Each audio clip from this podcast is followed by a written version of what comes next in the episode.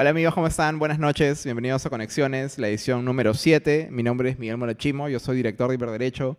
Eh, para quienes no nos conocen, Hiperderecho es una organización sin fines de lucro peruana. Trabajamos como tecnólogos, como abogados, como sociólogos, para entender cómo la tecnología habilita las libertades de los peruanos y, y que la promesa de transformación social de la tecnología siga existiendo.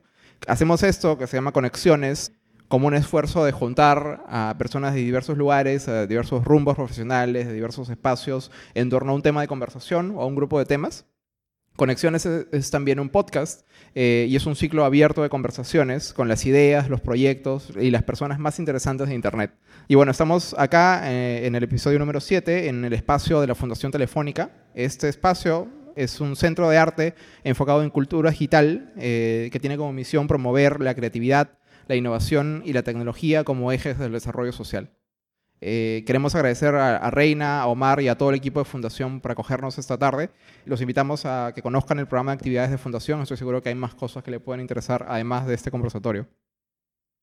Y hoy tenemos para nuestro episodio número 7 un invitado muy especial. Ah, tengo que hacer la mención de que además es un amigo personal. Eh, está con nosotros Augusto Rey. Augusto es abogado por la Universidad Católica, eh, tiene estudios concluidos de maestría en ciencia política también en la Católica. Actualmente es regidor metropolitano de Lima, elegido por voto popular, y además es columnista del Diario de la República y, de muchos otros espacios. Les pido un aplauso, por favor, para Augusto. ¿Qué tal, Augusto? ¿Cómo estás?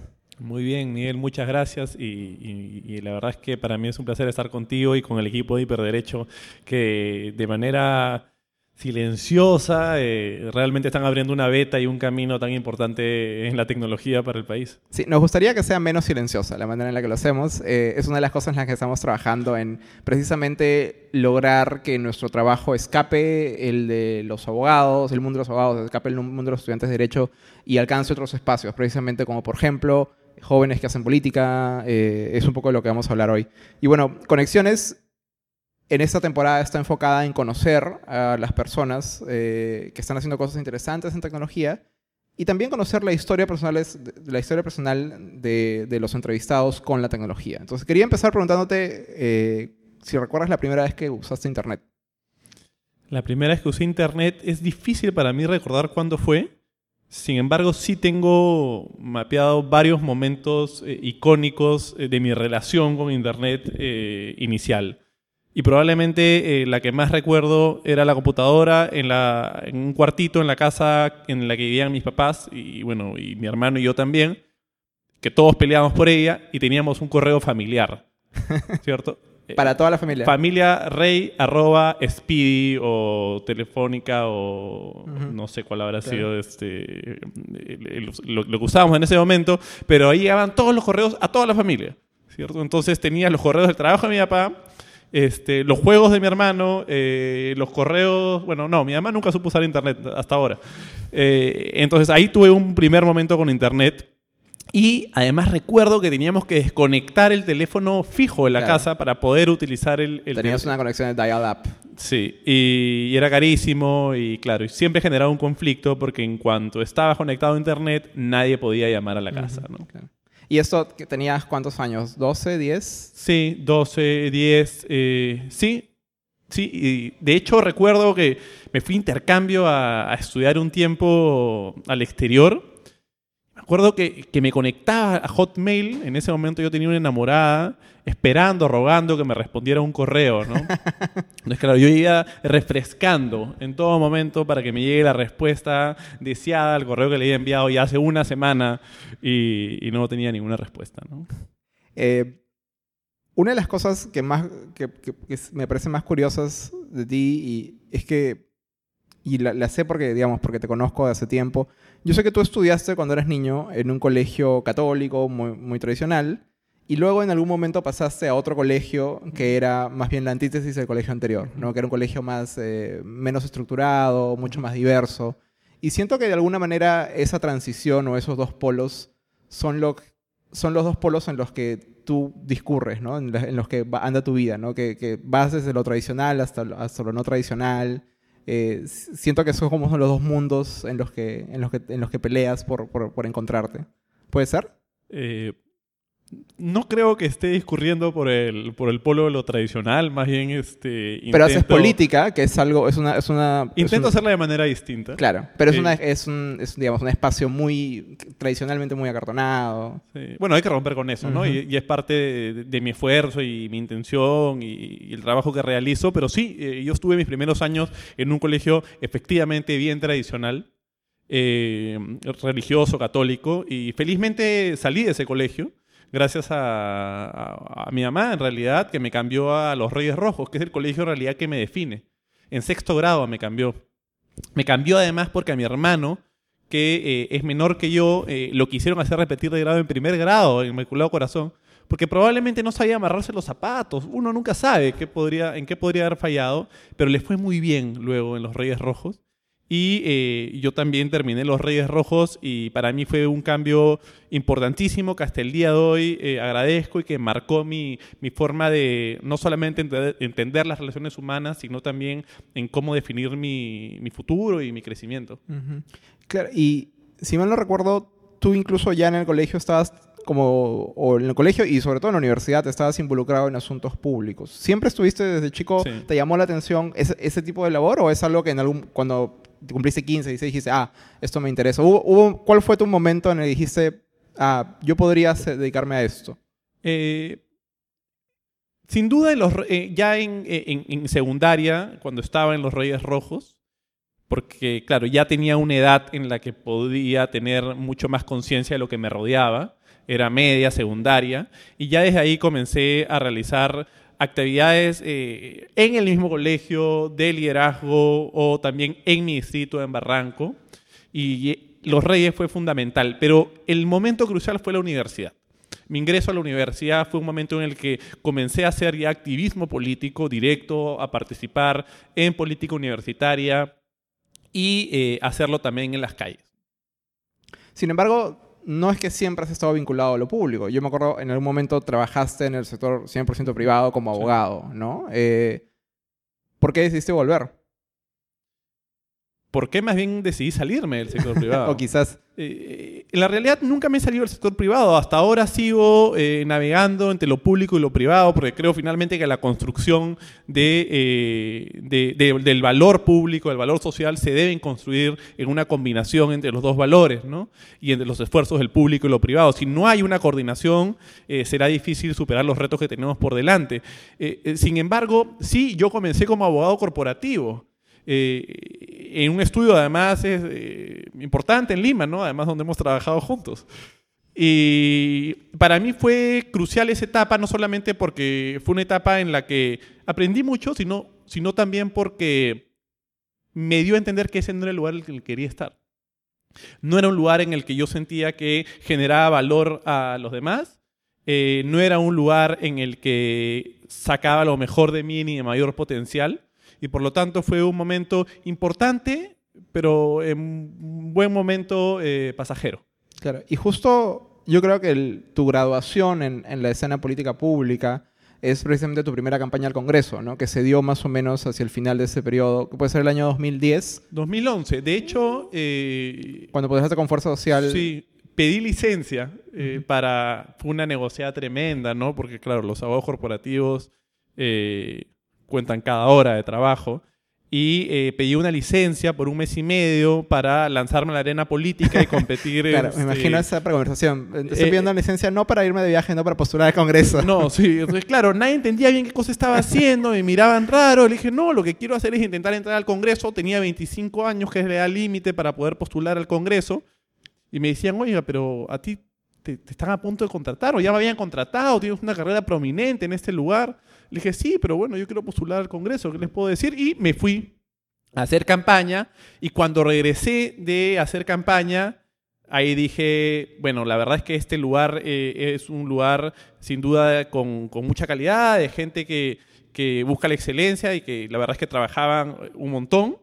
Eh, sin embargo, no era el lugar en el que yo me sentía más cómodo ni donde sentía que podía aportar más. Y ahí decidí irme del estudio de abogados para irme a trabajar al Estado peruano. Claro, pero cuéntame de esa primera campaña tuya al Congreso. Me acuerdo que postulaban tú y un colega tuyo, Elohim. Elohim Monarca. Que eran el 20 y el 21 de El Fuerza 20 y el 30. El 20 y el 30 de Fuerza Social. Sí. ¿no? Eh, es una- fue una campaña bien distinta. Yo hasta ahora recuerdo, paso por, por Comandante Espinar y recuerdo un cartel tuyo que había en, en esto. Y fue una campaña bien distinta por varias razones, me parece. Uno, por el lenguaje que trataron de usar, por la claridad que trataban de darle en... Nosotros traemos propuestas, nosotros no tratamos de vender una personalidad o algo así. Eh, y también por el uso intensivo que, que hicieron de Internet y de redes sociales, ¿no? que precisamente el año 2011, 2010 era cuando empezaba a ganar tracción en nuestro país todo eso. Eh, ¿Qué recuerdas de esa campaña? Nosotros postulamos eh, con Elohim Monart en, en, en tándem, ¿no? el 20 y el 30. Que se llamaba Tenemos Ganas. Tenemos ganas, ¿no? Entonces era un mensaje un poco ambiguo. Además, la gente no quedaba claro si es que éramos pareja o no. eh, eh, ¿Tenemos ganas de qué? ¿no es ¿Era cierto? parte, ¿Era parte de la idea de eso? Sí, era una ambigüedad. Jugábamos con la ambigüedad y además este, postulamos eh, con, con máscaras de cachacanistas. Claro, me acuerdo eso, eso me acuerdo. Me acuerdo que había un, un cartel en donde no salían las caras de ellos, sino salían las caras escondidas. Salíamos con, con estas máscaras de cachacanista muy, este, además muy mexicanas. Claro, máscaras de lucha libre mexicana. Sí, eh, muy coloridas. Además había un luchador libre que se apellidaba Rey, muy conocido y además comenzó a salir en las redes. Claro, y- Rey Misterio. Sí, Rey Misterio y nos comenzó a viralizar.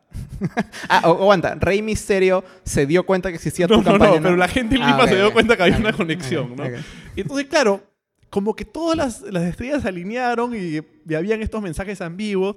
Recuerdo que en un momento hasta Beto Ortiz, que tenía el programa más visto, la antena más caliente en ese momento, nos llamó para ir, pero sentados con las máscaras, ¿no? Era Eh, su condición. Sí, era su condición. No fuimos, nos dio algo de dignidad de- de- después de todo, ¿no? Eh, y postulamos con las máscaras, pero hubo un problema, que la gente no nos conocía. Después cuando hacíamos la campaña, nadie nos tenía identificados y teníamos que decir, somos los de las máscaras. ¿no? Tenían que ponerse las máscaras de vuelta. Sí, y, y claro, y simultáneamente hicimos mucho uso de las redes sociales. Esa fue la primera campaña en el Perú en donde se dio un uso intensivo de las redes sociales. Eh, se fue además un par de años después de, de la victoria de Obama, Obama, que marcó sí. un antes y un después también en el uso de las redes sociales. Y nosotros, inspirados en esa campaña, además, para mí, Obama es un político al cual admiro mucho por su forma de comunicar y por finalmente lo que ha representado en términos este, de cambio en Estados Unidos para mucha gente. Eh, usamos las redes sociales eh, de manera muy intensiva, tanto así que se nos conocían como los candidatos que utilizábamos las redes sociales, porque claro, entre otras cosas, teníamos un ejército de 50 personas que simultáneamente ponían likes, compartían, y en ese momento era mucha gente en redes sociales para lo que realmente se utilizaba. ¿no? Pero, pero estas 50 personas eran seguidores de la campaña o eran personas que eran parte del equipo de campaña? voluntarios del equipo de campaña. Nosotros pertenecíamos a una organización de jóvenes que se llama Coherencia Perú. Y eh, nos- tanto Elohim como yo, que postulamos al Congreso, postulamos porque la organización nos eligió para postular. Y entonces organizamos una campaña eh, entre todos, todos participábamos, todos éramos de alguna manera los candidatos, decíamos que finalmente Elohim y yo éramos los rostros visibles, pero detrás había un equipo que trabajaba en las redes y en las calles. Y bueno, obviamente, lamentablemente no, no, no ganaste en esa campaña, no accediste a. No íbamos a ganar de ningún modo, pues, ¿no? Este, ¿No quedaron cerca? porque, eh, en realidad, nuestro candidato eh, a la presidencia renunció antes del día de la, de la elección. Eh, sin embargo, eh, yo recuerdo que nos fue muy bien. En mi caso, yo fui el segundo más votado del partido. Claro, eso es lo que recuerdo. Sin ningún... Creo que gastamos en total, en toda la campaña, no más pues de 5 mil soles entre todos haciendo aportes, este, sacando nuestros bolsillos. Y eso en términos relativos de campaña es nada. O sea, básicamente eh, eso nos sirvió para movilizarnos por Lima. Sin embargo, sacamos un buen puntaje de votos, salíamos en los medios, logramos un impacto. Pero claro, el partido era un partido que no estaba en carrera realmente. Ujú. Y existe la valla electoral, ¿no? Sin embargo, fue una experiencia increíble, porque si bien no ganamos o no tuvimos un triunfo electoral, sí tuvimos un, un triunfo político. Eso te quiero preguntar, porque todo el mundo te puede decir a gusto. Mira, tú pediste licencia en tu trabajo, te fuiste a hacer esto, no te fue, no te fue como esperabas, no obtuviste el resultado que esperabas. Sin embargo, decidiste quedarte en el espacio público. Eh, ¿qué, es lo que, ¿Qué es lo que viste ahí? O, o sea, ¿qué, qué aprendiste en eso? O, o qué te sedujo de esa primera experiencia que dijo, esto es lo mío? Que te hizo decir, esto es lo mío? el contraste, el contraste de lo que eh, yo vivía a diario en, mi centro de trabajo privado, ¿no es cierto? Un estudio de abogados que ve temas corporativos, bancarios, financieros, que ve compras adquisiciones de empresas, y, eh, y el mundo real, ¿no? Eh, la Lima, donde en realidad hay 1.200.000 personas bajo la línea de la, de la extrema pobreza. Una Lima donde una persona que no tiene agua ni desagüe paga seis veces más que alguien que está conectado a la red de Sedapal. Una Lima en donde eh, el transporte público es de los más caros de la región. Una Lima donde muere una persona al día por accidentes vehiculares. Entonces, esa es una Lima que si bien conocía, creo que el proceso de la campaña y la conexión que la campaña me generó con sectores con los que yo antes no había interactuado de esa manera, me hizo ver que a mí lo que me movía y motivaba era ver las formas de aportar en ese espacio, que creo que era donde más se necesitaban manos, ¿no? Y por eso decidí ir hacia allá y, jugármela y, hacer lo que pueda desde donde pueda para contribuir. Y en eso estoy ya hace más de ocho años. Claro, y, ahora quisiera hablar precisamente de eso, ¿no? Del hacer política, eh, no tanto en términos ideológicos, que creo que ya se discute bastante, sino en términos de herramientas. Por ejemplo, en términos de herramientas o de comunicación, ¿qué tan distinto te imaginas tú qué es lo que haces hoy de lo que haría alguien en tu lugar hace 50 años? Alguien que hace 50 años quisiera postular con eso en el Perú. Muy distinta. Muy distinta, de hecho, hoy que hace que la primera campaña que hablamos en el 2011. Hoy eh, las redes, en particular este, el Twitter, el Facebook, los videos, el WhatsApp, hacen que un político, si es que comete un error, no va a pasar desapercibido. Y esa idea es fundamental, porque antes era muy simple o, muy sencillo que un político te diga algo, pero haga otra cosa, o que utilice los medios oficiales o a la prensa alineada a los intereses del, político de turno y se comunique algo, pero que en realidad lo que está sucediendo es sumamente distinto. Hoy eh, la comunicación fluye de otra manera y por lo tanto hay una fiscalización bien distinta y además exige de los políticos una manera de interacción mucho más fluida, mucho más espontánea, que hace además que la gente crea que te conoce muy bien. Eso es lo que genera el Internet, en realidad, ¿no? Eh, y en los políticos en particular. Es decir, el hecho de que tú compartas constantemente con la gente lo que estás haciendo, que tengas esa relación tan personal con, con las personas, hace que la gente piensa que te conoce de verdad. Es lo que nos pasa a todos, ¿no? si uno ve fotos de alguien eh, todo el día haciendo lo que hace todo el día en Instagram, o alguien que comparte lo que piensa en todo momento en Twitter y reflexiones mayores en Facebook, por un momento dices, yo conozco a esa persona. Realmente me lo imagino duchándose en la mañana, me lo imagino que está almorzando, sé dónde está en la tarde y con quién se ha reunido en la noche. Y esa relación y esa construcción de, de, de una supuesta confianza creo que influye directamente en la relación que existe hoy entre los políticos y los ciudadanos tiene que haber un tipo de relación. ¿no?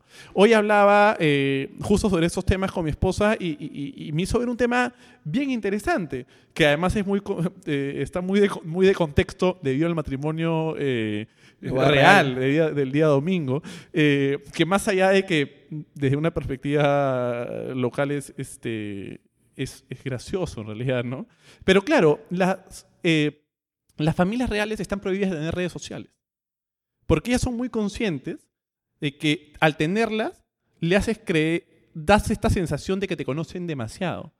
Y me parece que eh, la realeza es consciente de que la única manera de sostener este, esta estructura algo absurda en realidad es mantener esa distancia y no recortarla, que es todo lo contrario a lo que quiere hacer un político, que es estar más cerca, es dar la sensación de que te conocen muy bien, es fluir, ¿no? Esta lógica de, eh, de horizontalidad, ¿no? Me parece interesante esa, e, e, esa analogía y esa comparación que hace ver cómo también era entendida la política años atrás, ¿no? En donde un político hablaba desde eh, el balcón y hoy habla más bien desde eh, una horizontalidad mayor, ¿no? A veces habla con demasiada horizontalidad, ¿no? sí. sobre todo hacia otros políticos. Sí. el asunto además de, a veces de la falta de, contenido de lo que se dice, pasa en también cómo vas del Twitter al meeting, cómo vas del Twitter a la calle, cómo haces para que lo que dices en la calle realmente genere una, un impacto, eh, perdón, lo que dices en las redes genere un impacto real en, la gente y cómo lo materializas, ¿no? Ese es un desafío constante. Sin embargo... Eh, Porque en definitiva es imposible. Imagínate, ya no pensemos en un político de carrera o un político que, que trabaja como político. Una persona que tiene un interés social, un interés político. Y si solamente se queda en su casa va a ser muy difícil que lo que sea que esté haciendo, lo que sea que esté escribiendo, lo que sea que esté publicando, llegue a tener un impacto. ¿no? Es necesario salir de casa para... porque además muchas veces son statements generales, ¿cierto? Son principios, son ideas, son deseos. Eh, no necesariamente son asuntos que puedas materializar en lo inmediato. Otro tema que creo que hay una gran diferencia entre la política de hoy y la política de hace 50 años es que muchas de las personas que están ingresando a la política o que aparecen en, en la palestra política es gente que ya tiene o viene construyendo un perfil eh, virtual, conocido, popular. Y la gente ya los conoce por las redes, pero no necesariamente los conocen en acción en el territorio. Y ahí existe una diferencia que puede, eh, que significa sin duda un desafío también para los políticos, ¿no? Cómo mantener una concordancia entre la persona que eres en las redes con la persona que eres en la realidad. Sabemos perfectamente que, las redes, eh, los celulares, las computadoras, son un blindaje, son una protección. Es muy fácil disparar desde ahí. Es bien difícil sostener lo que uno dice eh, en el tiempo y en la vida real. ¿no? Entonces, yo imagino que en ese esfuerzo que, eh, no solo en esta campaña de la que hablábamos 2010, sino en, en campañas sucesivas, has estado fijándote exactamente qué hace un político, qué, no hace un político en términos de uso de tecnología, en términos de comunicación con las personas. Y tú dirías que hay algo que necesitan hacer más los políticos en general. ¿Hay algo que, que, que deberían de hacer más y hay algo que deberían hacer menos en ese espacio? Eh, hay algo que se hace demasiado. No me siento con autoridad como para decir qué es lo correcto. Pero qué cosa tú, a ti te gustaría Sin embargo, lo que sí siento en las redes en, en, el Perú es que existe un acartonamiento como, como el medio oficial, ¿no? Es decir, llega eh, el Día de la Madre y todos los políticos aman a su madre. Sí. Evidentemente todos queremos a nuestras madres, ¿no? Pero existe este mensaje que es básicamente un copy-paste. ¿No? Entonces, o el mensaje de, eh, sobre la inauguración de una obra. Entonces, al final, lo que tiene son las redes utilizadas como un medio más para poder emitir la nota de prensa. Como un replicador. Un replicador, ¿no? Un rebotador de notas de prensa y no una personalización del mensaje que genere este vínculo más cercano. Luego, la idea de la doble vía, ¿no? Eh, la interacción es básicamente una, esencia de las redes sociales modernas, ¿no? No es la idea de la primera web en donde tenías un community manager, un administrador de la página, que desde detrás de la pantalla oscura colgaba lo que quería y, a veces respondía a los mensajes que llegaban al buzón de sugerencias. Sino hoy se espera que haya una interacción mucho más constante y que se respondan eh, las preguntas que se realizan. Un tema en ese contexto que creo que sí debemos contemplar son este, los ejércitos de, de troles o de maquinarias en las redes que dan la falsa sensación de éxito en las redes o la falsa sensación de apoyo. ¿Tú piensas que eso existe en Perú? Que existe, existe muy fuerte. ok. Muy fuerte. o sea, a nivel de empresas en el mercado que si yo quisiera que apoyen al candidato X, yo puedo ir y suscribir un contrato con esta empresa y esta empresa me pone, o es más bien como gente, como mercenarios, gente desorganizada. Mercenarios, empresas que se dedican a eso, funcionarios públicos que contratan gente en las mismas oficinas del, del, Estado peruano para que lo hagan, eh, los, las oficinas de comunicación me atrevería a decir, que casi todas las entidades del Estado peruano tienen eh, un pequeño equipito que se dedica a crear cuentas falsas en Twitter para poder tuitear. Estoy, eh, tengo la sensación de que eso se repite eh, además en los mismos funcionarios públicos. Eh, y es fácil de identificarlo también por cómo se replican las respuestas y cómo los, los mismos ejércitos entre ellos coordinan a través de WhatsApp o sus, o sus, mensajes internos de redes, de Twitter, para poder atacar de manera muy organizada. ¿no? Y eso creo que hay que tenerlo muy bien identificado porque da la falsa sensación de que se crea una, un consenso o de que la gente realmente está de acuerdo con lo que se está discutiendo, cuando en realidad lo que tienes es una manipulación del mensaje. ¿Y funciona? O sea, la- la- a mí me, me da la curiosidad, ¿no? O sea, si tú contratas a estas, em- a estas empresas, etcétera, obviamente van a hacerle este cargamontón. Imagínate que te hicieran el cargamontón a ti, ¿no? Ok.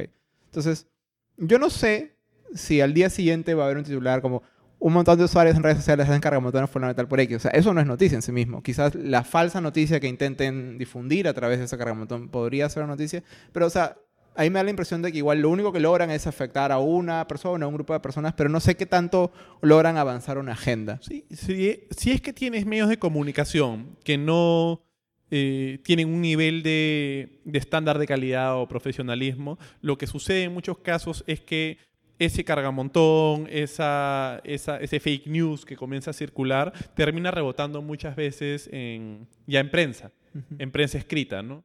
Y, y- y sí, daña, y da- daña reputaciones, ¿no? Y, y es un problema que, que se conoce en el mundo y, y más eh, en el caso de Facebook es, es- es gravísimo, ¿no? Porque en tanto no tienes un control realmente de la información que se está, y no digo que tenga que haberlo, sino que como no hay, no se sabe qué es verdad y qué no. Ujú. Eh, hablábamos ah, eh, eh, fuera previamente a la radio los podcasts, ¿no? Hace unos días escuché un podcast en The Daily, que es este podcast de la New York Times, que hablaba de un caso en Sri Lanka muy concreto, en una, un conflicto que ya tiene años, además décadas, o mucho más en realidad, entre, musulma- entre musulmanes y, este, y budistas. ¿No? que es un, además un conflicto religioso que es conocido, y se comenzó a correr la voz en Facebook de que los budistas estaban eh, contaminando la comida de, este, de eh, la comida, y entonces eso generó un conflicto que se llevó a la realidad, y lo que terminó fue en un ataque de musulmanes a budistas por información difundida de manera falsa en Facebook. Y el asunto es que como ahora nosotros, cuando compramos un plan de datos, lo que te da inmediatamente la compañía es redes sociales gratis, Facebook gratis, eh, WhatsApp gratis. Una de las fuentes de información de mucha gente, o la única fuente es Facebook, y no otra. Sin diferenciar eh, el diario, sin diferenciar la persona que lo comparte. No importa. Y como sabemos además que los algoritmos de Facebook te arrojan la información que te interesa y da esta sensación de que todos estamos de acuerdo, pueden llevar a un riesgo mucho mayor, que es un asunto que además Facebook está enfrentando actualmente también por, por lo que ha sucedido en la última elección en Estados Unidos. Eso sucede en el Perú. Yo he sido víctima de, esas, de esos ataques que además son de páginas anónimas que difunden noticias falsas y además pagan pauta para que se difundan con mayor potencia. Claro, eh, volvamos a, a precisamente el, el ef- otro efecto que, que yo sí le veo a este tipo de campañas coordinadas, más allá de, de- de las reputaciones o, o- o de la desinformación que, que se puede difundir, es que yo creo que también tiene un efecto como que apaga la participación pública. Entonces, yo lo experimento a veces. Yo, por ejemplo, a veces tengo ganas de opinar de algo, pero yo estoy seguro, o sea, sé que eventualmente meterme en esa conversación va a hacer que gente gratuitamente me agreda. ¿Ok? Entonces, hay mucha gente como yo probablemente será se verá detenida en, a ese, en ese umbral de la participación eh, diciendo, no, pues yo no quiero meterme en este pleito. O sea, igual me quedo mi opinión para mí mismo, entonces. es una moneda con dos caras. Eh, ingresar a, una, a un debate político en redes sociales es básicamente ingresar a una zona minada. Eh, y sin embargo, también es un espacio en donde nuevos liderazgos han aparecido, ¿no? Y de gente que, que tiene una opinión y no tiene dónde expresarlas, lo puede hacer. Eso es la libertad de expresión también, ¿no? Es el, es el riesgo de enfrentar eh, las opiniones divergentes las opiniones diversas. Lo que sí creo que es algo que en algún momento tiene que debatirse es cuál es el nivel de anonimato que uno puede tener realmente cuando está difamando y está atacando o está violentando, ¿no? Eh, que es uno de los grandes debates que también están habiendo en el mundo respecto a las redes sociales. Y tú como político, eh, digamos, profesional, podría decir que es un político profesional, tienes un cargo público electo, ¿cómo justificas entonces meterte en, este, deba- en, en- en- en esta conversación, en la conversación de las redes sociales? O sea, ¿qué valor tiene para ti meterte en este sitio en el que sabes que te van a atacar, en el que sabes que, que no necesariamente vas a pasar por una experiencia agradable? ¿No? Pese a que no es parte de tu obligación. La primera idea es que lo que sucede en las redes no es lo que sucede en el mundo. Y tomar esa distancia y verlo desde esa perspectiva es bien importante. Y en política, eso es algo que debes de alguna manera identificar rápidamente. Para bien y para mal. O sea, si eres popular en redes, tampoco significa que seas popular en el mundo. Pero para nada. Claro, y si eres muy impopular en redes, no significa que seas muy impopular en el mundo. Para nada. Son mundos totalmente distintos. De hecho, eh, por ejemplo, yo tengo un grupo de amigos que no están metidos en política, que, no, que usan sus redes sociales, pero como un usuario, digamos, no activista, sino un usuario que comparte lo que ha comido su perro, sus memes, ¿no es cierto? O las fotos de lo que comió el fin de semana. Oye, les, los llamo, oye, ¿han visto este hashtag? ¿No es cierto? Este, lo que ha hecho, eh, lo que soltó Becerril el día de ayer, ¿no es cierto? El congresista Becerril. Dice, no tengo ni idea. no tienen ni idea qué ha sucedido en Twitter. No tienen idea lo que ha sucedido. Eh, y creo que eh, es importante entender también estos dos mundos este, paralelos, ¿no? Entonces, cuando yo ingreso a política, no ingreso a política porque se hace política en las redes. Y creo que lo que se hace en las redes no es política. Lo que se hace en las redes es posicionamiento de ciertas ideas, eh, cierto activismo virtual, pero que en realidad los cambios se hacen en, en, la calle, ¿no? Sí, es verdad que las redes han generado momentos eh, eh, muy importantes en los últimos tiempos. La primavera árabe, por ejemplo, es un gran ejemplo. O si vemos un ejemplo local, podemos pensar en la ley Pulpín o en el en los paquetazos ambientales o en la repartija, que generaron marchas y movilizaciones ciudadanas en cortísimo tiempo gracias a las redes sociales y al Twitter. Entonces, es una herramienta, pero el cambio, por ejemplo, en el caso de la repartija o en la ley Pulpín, que se lograron transformaciones porque se hizo que el Congreso retroceda en ambas situaciones, no retrocedieron porque la gente hizo un tuitazo. Retrocedieron porque la gente salió a la calle. Ahora, en simultáneo, un tweet puede generar una crisis internacional. Lo estamos viendo sabemos. O guerras incluso. O guerras, ¿no? O la salida de, eh, de un ministro, de un viceministro, o, sí, un estrés, ¿no? Pero creo que es en ese círculo. Cuando alguien poderoso lanza una, un misil desde el Twitter y puede golpear a una persona poderosa. Pero si un ciudadano lanza un cuestionamiento, la verdad es que podría despertar algo, pero no necesariamente. De eso, eso te quería preguntar. O sea, si tú como político entras, digamos, con este escepticismo eh, en, el espacio digital, el ciudadano entonces, ¿cómo tendría que aproximarse a su interacción, no contigo, sino en general con los políticos? O sea, eh, si yo interactúo con un político, ¿debería esperar que el político me lea? ¿O debería esperar que el político me responda si quiere? Te está leyendo. De todas maneras. De todas maneras te está leyendo un, político que está en, Twitter, o un, un político tuitero, ¿no? Porque hay los que tienen su cuenta y no, y no los utilizan. Eh, pero es una persona que, que está sumado a, una, a un ecosistema de, en las redes en donde influencia con su opinión, en donde saca titulares, porque sí, la prensa recoge titulares desde el Twitter, y no solamente porque dice cómo pasaron el temblor los, los políticos, sino porque recoge opiniones inmediatas sobre sucesos políticos de importancia. Y eh, frente a también la flojera periodística que cada vez está más presente en en la prensa, eh, Por favor, no digas nada en la prensa. No, no pero es verdad. O sea, existe una, existe, existe una, una, una, crisis, me parece, en la prensa, también salarial. O sea, cada vez tienen menos, este, menos auspicios, hay menos recursos. Y por lo tanto, también hay mucho uso de las redes para levantar información.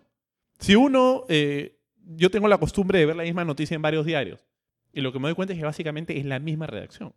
Salvo que la, voltean la nota un poco, ¿no? Pero eh, es información que rebota de las redes y muchas veces de una pelea en Twitter entre dos políticos. Entonces, para un político sí es importante estar en, las redes porque genera noticia y estás activo. Y lo que quiere un político, eh, además de generar cambios positivos, es también estar en, estar en el debate público, ¿no? Eh, hay una frase muy conocida, ¿no? Este, peor que hablen mal de ti es que no hablen de ti. Claro. Eh, y yo creo que en el Perú muchos políticos se lo han tomado a pecho. ¿Y a ti te ha pasado? Es decir, ¿alguna vez has tenido alguna interacción, has recibido una interacción por redes sociales, por Twitter, por Facebook, que te ha hecho cambiar de opinión o te ha hecho repensar las cosas. Sí, varias veces. Sí. Varias veces cuando el interlocutor que me lo dice es un interlocutor, interlocutor que considero válido. Ah, porque lo tienes que conocer de antemano. Si fuera Perico Los Palotes. No, lo googleo. Ah, ok. Sí, porque... Pero y eso ya desvirtúa un poco la idea de participación, de la idea del Internet como ese espacio en el que cualquiera puede, decir- puede llegar a decirte algo a ti que tú, que tú tomes con interés. Cualquiera lo puede decir, pero no necesariamente tienes que Claro. creerlo. Ok. Si es que estamos hablando, por ejemplo, de planificación urbana y yo lanzo, por ejemplo, eh, publico una columna y lanzo un tweet con la columna en la que digo que la solución al transporte público es esta, esta medida. Y una persona me responde con una, ojo, esta medida genera este, una externalidad. Digo, lo que me está diciendo tiene cierto sentido. Ujú. Sí me preocupo en ver lo que me Claro, está pero diciendo. analizas intrínsecamente, o sea, sin, sin mirar necesariamente quién te lo dice. Eh, sí, Porque es podría- verdad. bien podrías no conocerlo, bien podrías... Sí, es verdad, pero intento ver también que no sea una persona que lo que está haciendo es en realidad hincando, ¿no? Eh, y que hay cierta razonabilidad detrás, ¿no? Pero sí, yo sí tiendo a tener mucha apertura a lo que me digan en las redes sociales. Eh, y a que me den ideas, y muchas veces he cambiado de opinión porque me han hecho ver que he cometido un error, ¿no? Y, yo he intentado curarme de este, de este defecto, ¿no? Que es en el que es muy fácil caer en las redes, que es responder muy rápido, ¿no? Estar en, en- en la última, en la rapidita, ¿no? Este, más velocidad que fondo. Y, y eso ahí me ha llevado en muchos casos a cometer errores y a adelantar opiniones sobre temas que en realidad no conocía muy bien y que me estaba dejando llevar por otros tuiteros que repetían una, una posición que en realidad no había sido eh, analizada adecuadamente. En estos últimos años, en tu trabajo como regidor y antes en tu, en, en tu trabajo en la, en la gestión anterior, obviamente ha sido un, un panorama político muy cargado, muy cargado, muy polarizado también, ¿no? Y en ese sentido, yo creo que tú y muchos otros políticos de esa gestión han, estado, han sido objeto de, de un montón de ataques y troleos, etc. ¿Sientes que ahora tienes la piel más gruesa luego de haberte graduado todo ese tiempo? O sea, ¿sigue afectándote? ¿Te afecta siquiera? Sí, sí me afecta. Eh, ¿Cómo lidias con eso? Me afecta porque hay una frustración en no poder responderle cara a cara y enfrentando ese ataque de manera este, directa, ¿no? Y ahí es cuando me cuestiono si qué tan real es la horizontalidad dentro de las redes, ¿no? Porque viene una persona que se lanza con una acusación, en muchos casos una acusación seria, eh, que además tiene 500 retweets, ¿cierto? Y, y que además tiene los comentarios de otros más, muchos de ellos algunos periodistas conocidos que ya se sumaron y dices, oye, pero... Entonces, ¿qué hago? Si respondo, se arma una cadena de ataques mucho mayor y es como una bola de nieve que no se detiene, ¿no? Entonces, en esas ocasiones siento cierta frustración de no poder enfrentar directamente la mentira o el ataque o el cuestionamiento y que esa persona tenga el valor de decírmelo directamente, ¿no? Porque me he visto en, en situaciones donde esa misma gente luego en la calle no se atreve a decirte nada, ¿no? Porque están escudados en detrás de la pantalla negra, ¿no? Hablemos un poco más de tu trabajo actual como regidor. Eh, yo sé lo que hace un regidor, pero ¿qué hace un regidor para que nuestra audiencia lo entienda? Un regidor de Lima es lo equivalente a un legislador de la ciudad. Eh, fiscaliza, eh, legisla, representa y aprueba las normas de carácter metropolitano, que son las ordenanzas metropolitanas y los acuerdos de consejo. Aprobamos el presupuesto del municipio de Lima y, eh, y canalizamos las demandas de los ciudadanos. ¿no? En Lima, la estructura municipalista hace que un regidor de Lima no tenga tantas competencias ni tanto poder como lo tiene un regidor metropolitano en cualquier otra capital del país. Porque además, el municipio de Lima, en el fondo, no es el municipio de Lima. Porque tenemos 42 alcaldías distritales que son autónomas política, administrativa y económicamente. Es un modelo que no existe en ninguna parte del mundo hasta donde yo sé. Tal vez un tuitero me podría corregir. Pero en todo caso, en la región no existe como tal. Lo que tenemos aquí son pequeñas islas que no dialogan entre sí. Un alcalde distrital, por ejemplo, el de Lince, donde estamos en este momento, no responde al alcalde metropolitano. Tiene autonomía absoluta. Y eso genera un fraccionamiento de la unidad territorial sumamente complejo. Cada distrito tiene su equipo de regidores, su alcalde, su presupuesto. Y por lo tanto, hace que Lima sea una ciudad difícil de administrar y hace que el municipio de Lima no tenga competencias en toda Lima. Que es algo que no sucede, como dije hace un minuto, en, eh, en otras capitales del mundo, ¿no? ¿Y tú ejerces ese cargo eh, por votación popular desde 2015? Sí, enero del 2015. Desde enero del 2015, entonces ya estás como tres años, un poco más. ¿Qué, qué balance haces de, de, este periodo como regidor? Ha sido un periodo, eh, por supuesto, interesante. Ha sido regidor de oposición. He sido regidor de oposición y eso ha hecho que, que, que mi experiencia sea muy distinta a, a, a quienes han sido parte del oficialismo que básicamente era el 80% del consejo. ¿Cuántos, ¿Cuántas personas son en el consejo? 39 regidores más el alcalde. ¿Y cuántos son oficialistas? Del partido del alcalde son 24, pero en total, entre otros partidos que son oficialistas en realidad, son casi 30. Okay. Sí, casi 30 o 29, ¿no? Entonces, en realidad pasan todo eh, por mayoría. Eh, la ley el sistema municipalista en Lima es, un sistema de mayorías en donde el alcalde que gana la elección de facto tiene la mitad más uno del Consejo Metropolitano. Y con eso aprueba básicamente todo. Entonces, nosotros que hemos tenido una pequeña oposición, hemos estado muy marginados en todas estas decisiones municipales.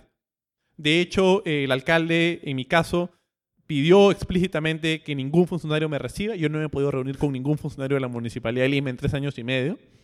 Eh, de hecho, hoy día he pedido un documento por el cual yo he votado hace dos semanas y me han dicho que no, me lo pueden dar. Eh, entonces es un contexto complejo, ¿no? Eh, pero ¿cómo le hemos sacado la vuelta? Porque finalmente yo tengo un compromiso con la gente que me llevó ahí y con la gente que cree en el modelo de ciudad que yo también creo y que, y que, y que, intento promover es utilizar las redes sociales y utilizar los medios de comunicación y la participación ciudadana. Entonces, frente a la imposibilidad de actuar dentro del municipio de Lima, porque existe un blindaje y, una, y, un apartamiento de parte del oficialismo, hemos salido a las calles y hemos trabajado con los mismos vecinos en la defensa de ciertos eh, intereses eh, con los espacios públicos, el transporte público e intereses colectivos que, espero que haber dejado un legado en ese sentido, ¿no? Y estamos a punto de empezar una nueva campaña municipal y regional. Eh, y bueno, no te voy a preguntar si vas a postular o no, pero quiero preguntarte algo quizás más No, pero te adelanto, no voy a postular. Ah, ok. eh, puedes decir, no, no, he pensado todavía, eso, no, no, está en la agenda.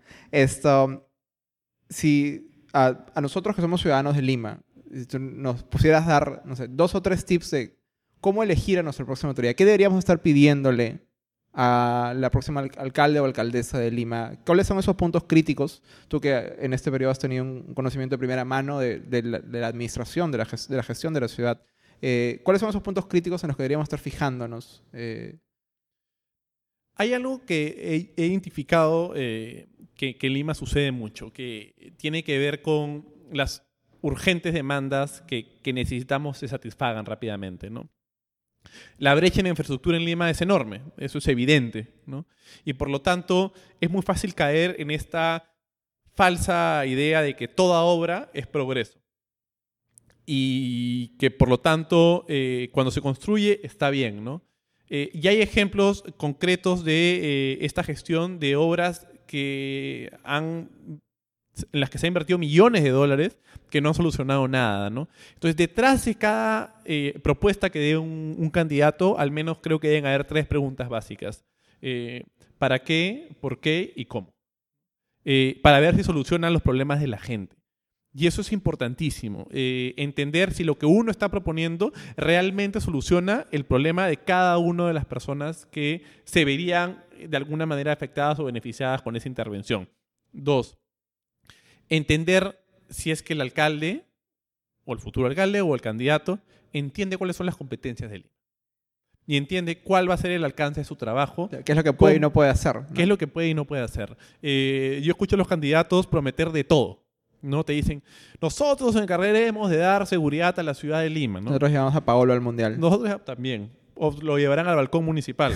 Pero lo cierto es que cuando un alcalde dice, yo voy a asegurarme de la seguridad de Lima, dices, oye, compadre, pero tú no tienes competencia para hacer eso. O sea, tú eres competente para el serenazgo de Cercado de Lima. El serenazgo del Lince lo ve el alcalde del Lince. El serenazgo de San Juan del Urigancho lo ve San Juan del Urigancho. Y encima es el serenajo, que ni siquiera es como la, la fuerza... Y la Policía Nacional la ve el Ministerio. Ahora, es verdad que el alcalde de Lima lidera el Consejo Metropolitano de Seguridad Ciudadana, que es básicamente una mesa de trabajo con todos los alcaldes distritales y los gerentes de seguridad ciudadana, más la Policía Nacional, que es un espacio de coordinación y podría tener un liderazgo ahí. Pero lo cierto, en lo concreto, es que, y lo realista, es que lo que podría decir es que va a coordinar una intervención organizada con los distritos y la policía. Pero prometerte que el alcalde va a solucionar un problema de ese tipo demuestra que no, no está entendiendo lo que va a hacer o lo que puede hacer o él está engañando a la gente, ¿no? Entonces, entender esa dimensión del trabajo del alcalde de Lima es, es, es muy relevante para saber cuáles son sus capacidades. Y luego, eh, la mirada a largo plazo. La mirada a largo plazo en una ciudad como, como Lima es fundamental. Si algo le ha hecho daño a la ciudad de Lima es la ausencia de una visión de ciudad de aquí a 30 años en todo momento. Pese a que hemos tenido un gobierno de tan largo plazo. Sí, 12 años casi, de, al alcalde Castañeda. Sin embargo, eh, creo que Lima es una ciudad que eh, ha crecido de manera explosiva. Si en el año 1940 éramos 600.000 habitantes en Lima, 20 años después ese número se había triplicado y hoy son 10 millones de habitantes o más explosión demográfica eh, comparable con muy pocas ciudades en el mundo y que es lo que Matos Mar llamó en su, en su momento el desborde popular, ¿no? que generó una Lima informal, una Lima paralela, que es la que ha generado en realidad la, la dinámica comercial y la riqueza de la ciudad. Es un 75% que vive en la informalidad. Y que además, a su vez, ha visto las maneras de integrarse al mundo formal, desarrollando este, polos económicos este, y financieros en las distintas zonas de la ciudad, que hoy yo no llamaría periferia, ¿no? sino llamaría este, nuevos centros de la ciudad en donde hay mucha riqueza económica también, ¿no? a pesar de que Lima sigue siendo la ciudad que concentra la mayor cantidad de pobres del país. ¿Tienes buenas expectativas sobre cuál podría ser el resultado de estas próximas elecciones? Eh, yo soy muy positivo en general. Sin embargo, eh, temo que en esta elección hay demasiados candidatos, el, voto va a estar muy fragmentado y quien gane va a ganar por muy poco. Y por lo tanto, eh, salvo que construya alianzas muy estratégicas, va a tener muy poca legitimidad. Y las decisiones que Lima necesita eh, requieren de mucha legitimidad. Por ejemplo, eh, mejorar el transporte público de la ciudad. Eso requiere de demasiada legitimidad y mucha fuerza. Y a mí me da mucha pena que el alcalde saliente, que en su momento tuvo hasta 50% de aprobación, no se la jugó. Que tenía el oxígeno político suficiente para arriesgar con ciertas medidas que eran algo impopulares.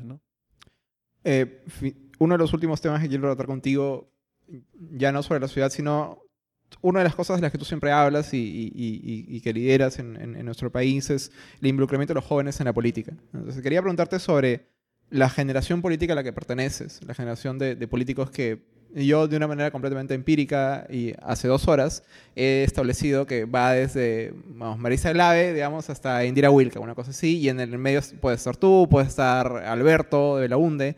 Eh, pese a que cada uno tiene una bandera distinta. Kenji, Kenji Fujimori. Kenji está en ese. Generación. En, ese comprendio de edades, ¿sí? Sí. Eh, por ejemplo. Eh, hay más. o Richard Acuña. Richard.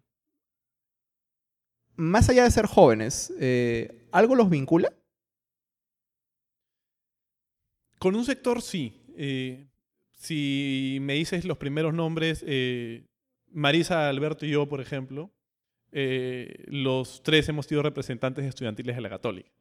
De hecho, eh, cuando yo estuve en el Centro Federado en Estudios Generales Letras, la siguiente gestión fue de Alberto. Y luego cuando yo fui eh, electo representante del Consejo de Facultad de Derecho, el siguiente fue Alberto. Y él también ocupó el espacio que yo dejé en la Comisión de Plan de Estudios de Derecho. Entonces, ha habido como que una similitud en la línea de carrera, ¿no? A pesar de que evidentemente tenemos ciertas diferencias sobre nuestras posiciones políticas. hay, pero hay una conexión. pero es una, conexión, social. Yo te preguntaba eh, por una conexión de fondo. No, no, no, no es social, eh, es de formación, ¿no? O sea, finalmente tenemos una identificación de valores también, ¿no? Eh, ahora, en el caso de Marisa e Indira también, hemos trabajado juntos en el municipio de Lima, nos hemos formado juntos. Entonces, sí hay una conexión en términos de formación política que termina siendo central y que resulta también en, eh, en los acuerdos y en las defensas colectivas que hacemos de ciertos temas. No es gratuito que justo estas personas que tú has mencionado estemos juntas siempre en la marcha Orgullo, Gay, por ejemplo, ¿no? o en la Unión Civil, o en, en, movilizaciones muy concretas y masivas, siempre nos coincidimos, porque dentro de nuestras diferencias políticas o ideológicas, en ese espectro que puede haber entre nosotros, hay ciertos puntos comunes, ¿no? que sí nos unen y nos conectan y que además nos invitan también a protegernos entre nosotros cuando se busca impedir el crecimiento político de alguno de nosotros. ¿no? A mí me interesa indagar en estos puntos comunes porque lo que siento es que no hay suficientes de ustedes. O sea, quisiera, yo quisiera que hubiese como 50 veces más la cantidad de, políticos jóvenes con, independencia de la bandera que defienden, pero que digamos que sean capaces de defenderla, que no tengan miedo de hablar, que sean, sean lo suficientemente transparentes. ¿Por qué crees que no hay ¿Es que yo no los conozco? ¿Es que la prensa no les da bola o no existen en, en plano? No, sí existen. Existen eh, en distintas regiones del país. Inmediatamente pienso en Yamila, por ejemplo, en Arequipa, ¿no? Eh, que tiene un, no solamente una gestión, creo que buena, sino que además tiene un potencial infinito, ¿no? Y así como ella, en las distintas regiones del país eh, hay liderazgos políticos jóvenes, pero que no han encontrado el espacio para la visibilización. Y Perú, siendo un país tan centralista, quienes vivimos en Lima hemos tenido mucho más oportunidad de visibilizar nuestro trabajo por el acceso a medios de alcance eh, no solamente señal abierta, sino también nacional. Y creo que es un privilegio que tenemos que tomar en cuenta al momento de comparar por lo que pasan eh, algunos liderazgos políticos jóvenes en provincia, en donde no tienen la visibilidad que sí se puede tener en la capital. ¿no? Eh, y las redes sociales eso te iba a decir, Augusto, alguien te diría, el problema que estás intentando resolver ya está resuelto con Internet. Es que en realidad no lo resuelve, porque es incomparable las redes sociales con señal abierta. O sea, hoy Internet sí eh, es una ventana potentísima, ¿no? Es una herramienta eh, que está llegando a niveles que creo que nunca habíamos previsto. Pero señal abierta o un diario de circulación nacional sigue teniendo, creo, que un nivel de legitimidad y un nivel de exposición que las redes todavía no han llegado a tener.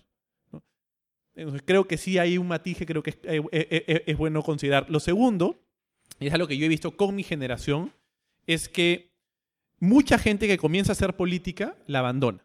La abandona porque la política es ingrata, y eso es importante saberlo. La política genera en muchos casos enemistades, injustamente, pero la genera. Y finalmente, quienes comenzamos a hacer política joven, en un momento tomamos la decisión de no seguir una, por ejemplo, línea de carrera segura en, un centro de trabajo, ¿no? Es una incertidumbre. Para nosotros es incertidumbre absoluta en términos este, económicos o lo que pueda pasar en el futuro, pero eso termina siendo un asunto secundario porque nos moviliza eh, otra pasión. Veo en muchos amigos míos que, eh, que se les ha hecho muy difícil dar ese salto por, por la dureza de, del ejercicio mismo de la política. ¿no? Y además creo que hay una corriente de podredumbre política muy fuerte que expectora a gente que no quiere bajar ese nivel. Y que trasciende generaciones, porque uno podría decir son los mayores que no dejan que los jóvenes entren, pero no. No, no, ese no es un problema. Uno, un joven le puede disputar el espacio a un mayor sin ningún inconveniente. Y un joven también de la vieja usanza puede votar a otro. Exactamente. Eh, eh, eh, lo que sucede más bien es que la disputa de ese espacio político se, da con mecanismos bien sucios. Y el debate al final con tu contraparte baja a niveles judicialización de la política, la difamación, el abandono total de la argumentación. Y eso hace que gente que tiene una expectativa profesional de crecimiento, prefiera no meterse en ese mundo, porque va a verse manchado y probablemente luego no consiga un trabajo, porque le van a decir, no, porque tú eres un comunista, ¿cierto? O no, porque tú eres un fujimorista, o no, porque tú eres no sé qué cosa. ¿No? Porque claro, el sello de lo que defiendes te persigue para siempre porque se encargaron de destrozar tu imagen en el intento, ¿no? En el camino. Entonces, mi llamado en realidad es que a que los jóvenes que se sienten preparados o que quieren hacer las cosas de manera positiva, tienen que no tiene que coincidir en todo, pero debemos protegernos entre nosotros, ¿no es cierto? Y entender finalmente que muchos de los ataques que vienen desde la, eh, llamémoslo, la oligarquía política o la política cartonada o la tradicional, en realidad no es más que un intento por golpear ese espacio que se está ganando. Y eso es lo que está detrás, y eso es lo que está en el fondo, y contra eso tenemos que hacer sentido de cuerpo. ¿no? Bacán. No sé si alguien en la audiencia tiene preguntas. Tenemos unos cuantos minutos. Eh, ¿Sí? Ah, la pregunta era la siguiente. Si bien las redes sociales, digamos, no, eh, es la herramienta necesaria para poder comunicarnos con la población, tiene ciertos parámetros, ciertas limitaciones, que es la que tiene, digamos, los, los medios de señal abierta, ¿no? según, según lo que tú indicas. Pero lo que existe en realidad es que, por ejemplo, hay entidades que sí utilizan, por ejemplo, una cuenta de Facebook o una cuenta de Twitter oficial para, digamos, eh, declarar o poner su posición oficialmente sobre alguna postura o un evento determinado. Pero a la vez, en simultáneo, podemos encontrar incluso, como tú dices, como regidor o como cualquier otro funcionario, que a veces también toman ciertas posturas y delante, digamos, de la red social, que no necesariamente la postura oficial de la entidad a veces coincide con, con los que están, este, digamos, declarando dentro de la misma entidad. Y ahí se ve el quiebre realmente de la comunicación, ¿no? Porque lo que se, en vez de, llevar, digamos, a la opinión pública sobre un norte determinado, lo que genera un poco es un poco más de distorsión, ¿no? Entonces, eso quizás eh, en un momento determinado, quizás quien tenga que poner las reglas, no sea tanto la tecnología, sino de realmente la entidad de cómo es que maneja su medio de comunicación, su perfil de comunicación, sus mensajes, cómo van a ser distribuidos de cierta u otra manera. Me parece que el desorden viene por ahí. Me gustaría saber tu opinión sobre ese tema. El segundo punto, muy rápido, el voto electrónico. ¿Cómo implica con este tema de, la tecnología? ¿Qué, qué, sugieres, qué nos recomiendas sobre eso? Gracias. Hay dos formas de, finalmente, de, de comunicar. Que es la, digamos, hay muchas formas de comunicar, pero si no la reducimos, eh, podemos hablar de una comunicación muy personal y la otra una comunicación más, bien de carácter institucional. Las cuentas de, de las oficinas estatales en realidad tienden a ser cuentas que transmiten información institucional. ¿no? Ahora, en el marco de, esa, de ese uso también sucede muchas veces que las instituciones toman posturas sobre ciertos temas y eso a mí personalmente no me parece este, para nada mal. De hecho, si algo creo que no ha venido haciendo el gobierno peruano en, los últimos años, digamos, desde, desde el reciente gobierno breve de PPK y eh, el nuevo gobierno de Martín Vizcarra, es que las oficinas públicas tomen posición. uno llega al gobierno para gobernar. Y las oficinas estatales son espacios que materializan las tomas de decisiones de las personas que las lideran. Y por lo tanto, si es que el Ministerio de Salud, por ejemplo, manda un tuit vinculado a este, asuntos vinculados a, a, una enfermedad determinada, pero con una posición que puede ser controversial, no solamente técnica, sino también política, a mí me parece bien. Y eso es lo que hacen los organismos estatales en todo el mundo porque no son espacios inertes, son espacios con vida, son espacios que marcan la política, son espacios que marcan tendencias, son espacios que deben además influenciar positivamente en la ciudadanía para ir hacia un lugar. Gobernar es eso. Gobernar es dirigir el país. Y si uno no toma posición sobre los temas, terminamos estando en el famoso piloto automático, ¿no? Ahora, obviamente las instituciones tienen que estar coordinadas, pues porque uno no puede dar un mensaje digamos, el ministro un mensaje y la cuenta de la institución otro mensaje porque hay ahí un conflicto, ¿no?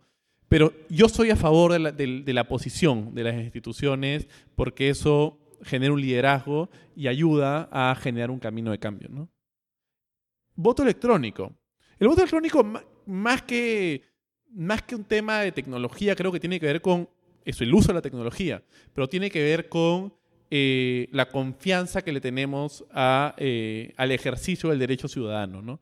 Porque el voto electrónico, como está planteado en el Perú, no es que se va a votar desde el celular o desde, desde el Internet, sino que se va a votar en una computadora, ¿no? que es marcar en el centro de votación. En el centro de votación.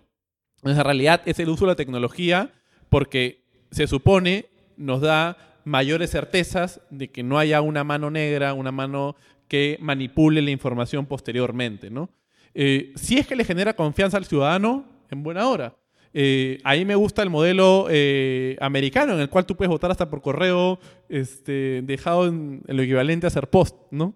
Finalmente, creo que el Estado tiene que facilitar el derecho al voto.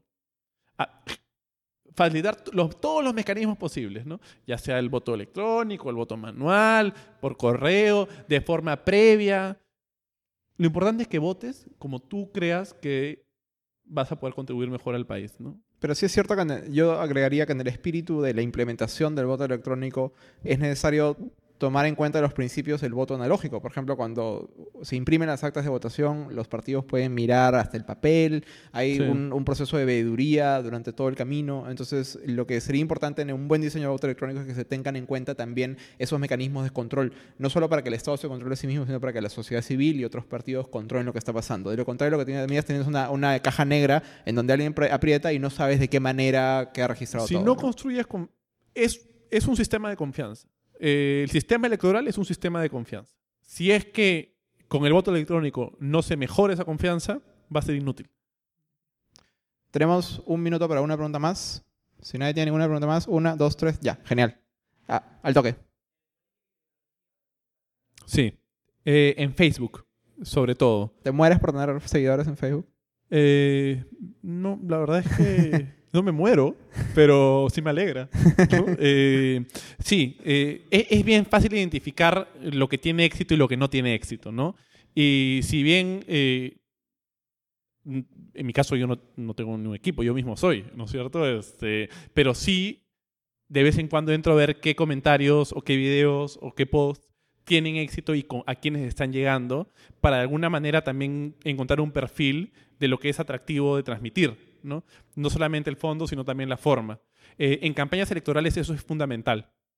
Eh, de hecho, en la última campaña al, Congreso eh, hice mucho trabajo de, Facebook focalizando el mensaje dependiendo del público al que, me, al que me atendía. Por ejemplo, subí un video en la Costa Verde en donde planteaba las propuestas para la protección de las rompientes y de medio ambiente le pusimos pauta directamente a todos los peruanos que le gustaban Sofía Mulanovich, a, los peruanos que les gustaban Olas Perú, a, los, a quienes estaban reciclemos, no al plástico. Entonces llega al público que evidentemente espero que llegue el target mínimo que uno esperable. Entonces al final utilizas la misma métrica, los mismos mecanismos que utiliza eh, cualquier usuario de, Facebook, de marcas que quiere transmitir una información, ¿no? Eh, y creo que es la manera correcta de poder llegar a la gente que quiere llegar. Eh, en política, por supuesto que se hace, ¿no? Si no, no tienes quien te elija. Bueno, y hablando de eso, Augusto, para terminar la, conversación, ¿cómo podemos seguirte en Internet? ¿Dónde, ¿Cómo nos enteramos de lo que estás haciendo? ¿Cómo pueden seguirme? Con alegría, por favor. Este, con mucho mensaje positivo. Con mensaje positivo, sin troleos eh, y con comprensión. Eh, bueno, tengo una cuenta de Twitter que es arroba Augusto Rey H, que es mi misma cuenta de Instagram, y en Facebook Augusto Rey, ¿no? Intento... Soy más tuitero que, que facebookero, pero cada vez con más prudencia. Sí. Eh, y bueno, muchísimas gracias a ustedes, amigos, por venir. Eh, les pido un aplauso para Augusto, por favor. A ustedes, gracias.